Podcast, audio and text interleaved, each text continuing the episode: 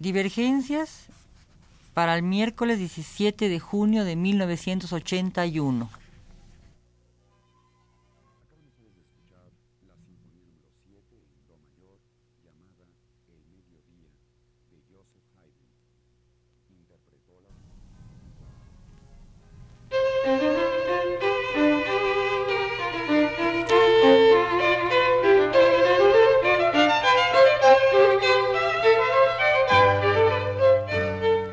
Divergencias. Programa a cargo de Margot Glantz.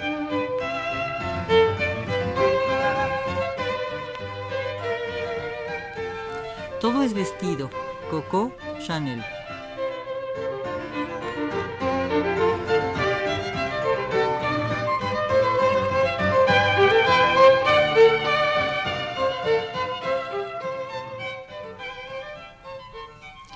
A Coco Chanel se la conoce como la irregular, pues en verdad todo es irregular en su vida, excepto quizás sus vestidos que han vestido el siglo XX y lo siguen vistiendo, a pesar de los viajes a la Luna y a Saturno, y a pesar de Flash Gordon y sus atuendos interplanetarios.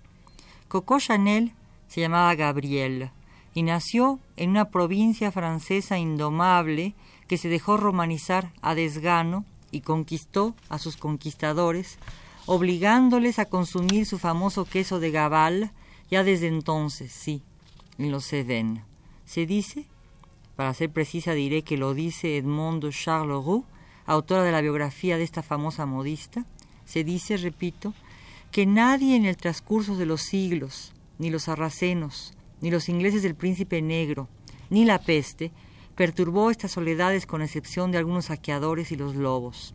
Y algo de lobo tiene Gabriel. Primero obviamente por su ferocidad, luego por su capacidad de esconderse y de jugar desde muy pronto al desdoblamiento que le permitió ser a la vez caperucita y el lobo, o mejor, quizá también en ocasiones la abuelita. Como costurera evitó toda futilidad, insiste Charles Roux. Como jefe de empresa transgredió todas las leyes del juego y abusó de sus derechos sin empacho alguno. Como modelista, halló satisfactorio dejarse plagiar. Esa mujer cuyos hallazgos se transformaban en oro y que contaba entre sus fieles a millonarias provenientes de América, Medio Oriente o Asia, reivindicaba como única victoria la de que sus contraseñas fueran repetidas por la calle y las personas comunes.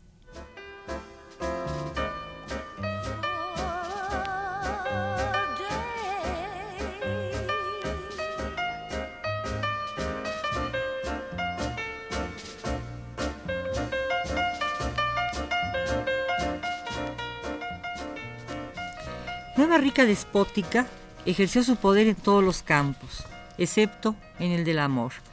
Por ello su vida parece una radionovela. Radionovela sin final feliz o radionovela al estilo de los ricos también lloran. Sí, Nueva Rica y con todo puede trazar su genealogía desde 1792. Su bisabuelo nació en Pontey en ese año y más tarde fundó un café conocido en la región con el nombre profético de Chanel. Su, propia, su prosperidad desaparece con la castaña, riqueza del lugar, y sus descendientes serán, si son hombres, vendedores ambulantes, aventureros, dejando como los marinos una mujer en cada puerto, a menos que la mujer no los siga, como la delita, por tierra y por mar. Alberto Chanel es el padre de Gabriel y su madre, Jean de Vol, da a luz en las tabernas donde vive su querido y muchas veces tiene que insertar una cruz para atestiguar que no sabe leer ni escribir y que reconoce a su hija como tal. Sin embargo, Gabriel significa en hebreo fuerza y poder, y la onomancia, es decir, la ciencia de los nombres, predice a quienes llevan ese nombre un brillo durable en el transcurso de la vida. La primera infancia de Gabriel no es, sin embargo, muy brillante. Su madre es lavandera, cocinera, trotacaminos como su padre. Por fin, vencido por el caminar perseverante de su madre, el padre de Coco Chanel legitima su matrimonio. Chanel es siempre una niña de feria y a veces aparece en brazos de su madre llevando un vestido desgarrado. Albert se emplea en una fonda y manda llamar a su mujer para tener, como siempre, una sirvienta gratis. Jeanne muere a los 33 años de extenuación y sus hijos van al orfanatorio, de monjas, claro está, y de monjas que dejan huella, pero una huella diferente de la esperada, porque hacen de Chanel una mundana y le imprimen un aire monacal a sus vestidos, aire que se corrompe con cadenas, pulseras y collares. Chanel va luego con su tía y allá aprende a hacer sombreros.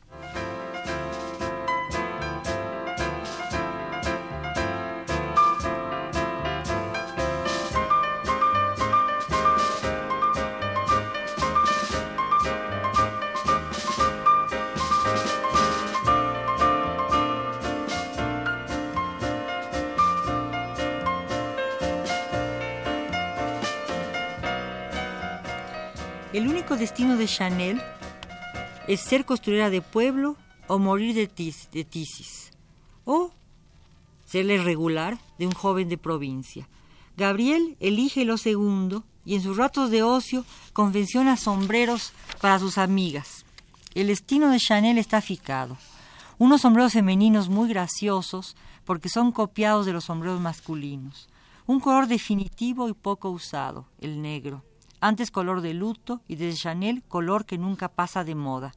Unos cuellos blancos, de colegiala, una corbata de las hadas, un tipo de tela suelta, al estilo de la que usan los hombres, sobre todo cuando se ponen de sport, cuando montan a caballo, y un corte de pelo, el pelo cortito a la garçon, es decir, como muchachito.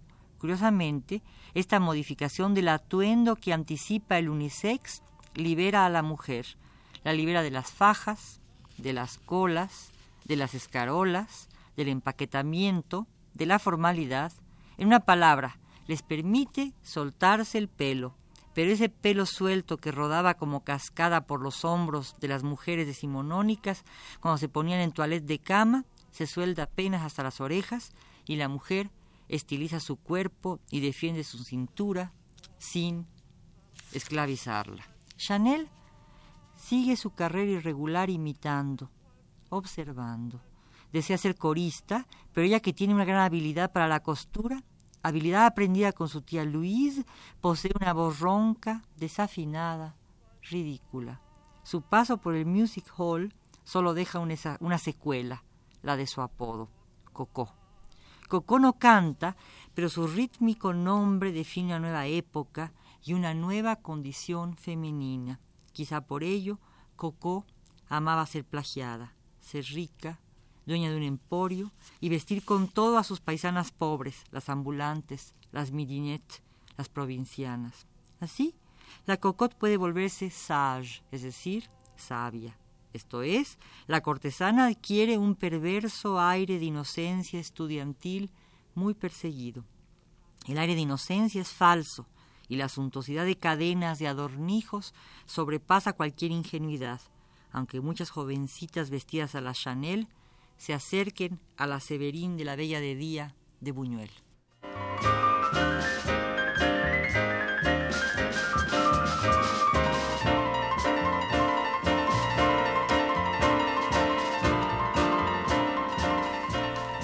Olvidaba decirlo. Coco nace en 1884 en plena Belle Époque.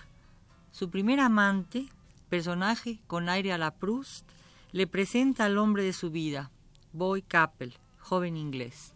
Hombre de su vida en el doble, no en el noble sentido del término, porque lo amó por sobre todas las cosas y porque fue él quien la convenció de abrir su casa de costura casa que habría de competir con el gigante de la costura de la época, con Poiret. Chanel vence a Poiret porque es una mujer quien se decide a vestir a las mujeres y muchas advierten la ventaja. Con Boy Capel, Coco empieza a ser Chanel, primero en Deauville y luego en París. Muy pronto, Chanel es célebre y rica y su historia se condimenta. Acorta las faldas y vive con un príncipe ruso, Dmitri Pavlovich Romanov. Y una polaca, Misia, cambia su estilo de vida. Luego aparece Diaghilev, también Stravinsky, y Coco se convierte en mecenas. La poesía se inicia con Reverdy, de quien fue amante y amiga eterna. Picasso entra al panorama y quizá a sus paredes. Y la casa, situada en el número 31 de la calle de Gampon, en París, se fija desde 1910 como el centro de la moda. Cocteau la vuelve griega y ella diseña vestidos para teatro. Artaud pasa a su lado cuando es aún un bello poeta. Y Hollywood adopta sus modelos. Coco es ya un hombre internacional. En ella puede verse ya la extensión del poder de la firma.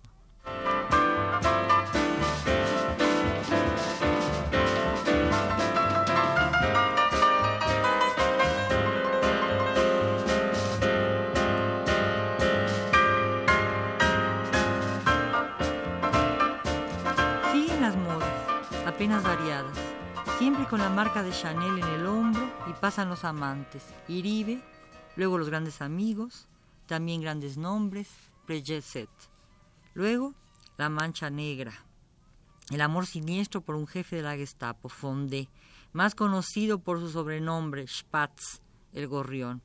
Spatz le vale a Gabriel ser una desterrada, y ni el perfume Chanel número 5 que vestía los cuerpos más desnudos pudo salvar a Coco de su indignidad.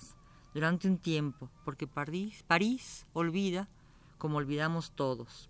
La memoria histórica es una de las menos sólidas y Coco vuelve a reinar como la señora de la costura. Pobre Chanel. Sus amores estuvieron siempre guiados por el afán de la regularidad. Siempre pensó que alguno de sus amantes se casaría con ella. Primero Capel, luego aquel duque de Westminster que usaba los zapatos sucios y mandaba planchar sus agujetas. Más tarde Fondé, pero nunca, nunca se casó con nadie. Curioso destino el de esta mujer, haber liberado el cuerpo de las otras mujeres, haberles dado un paso ágil, una desnudez posible, un gozo de la piel, una elasticidad movimentada por las texturas de las telas, y haber permanecido, sin embargo, enganchada al corsé tradicional del matrimonio, corsé que por obra de su aguja ella desterró de las cinturas.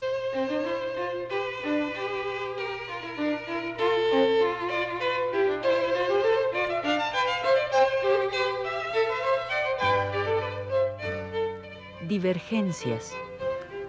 Programa a cargo de Margot Glantz.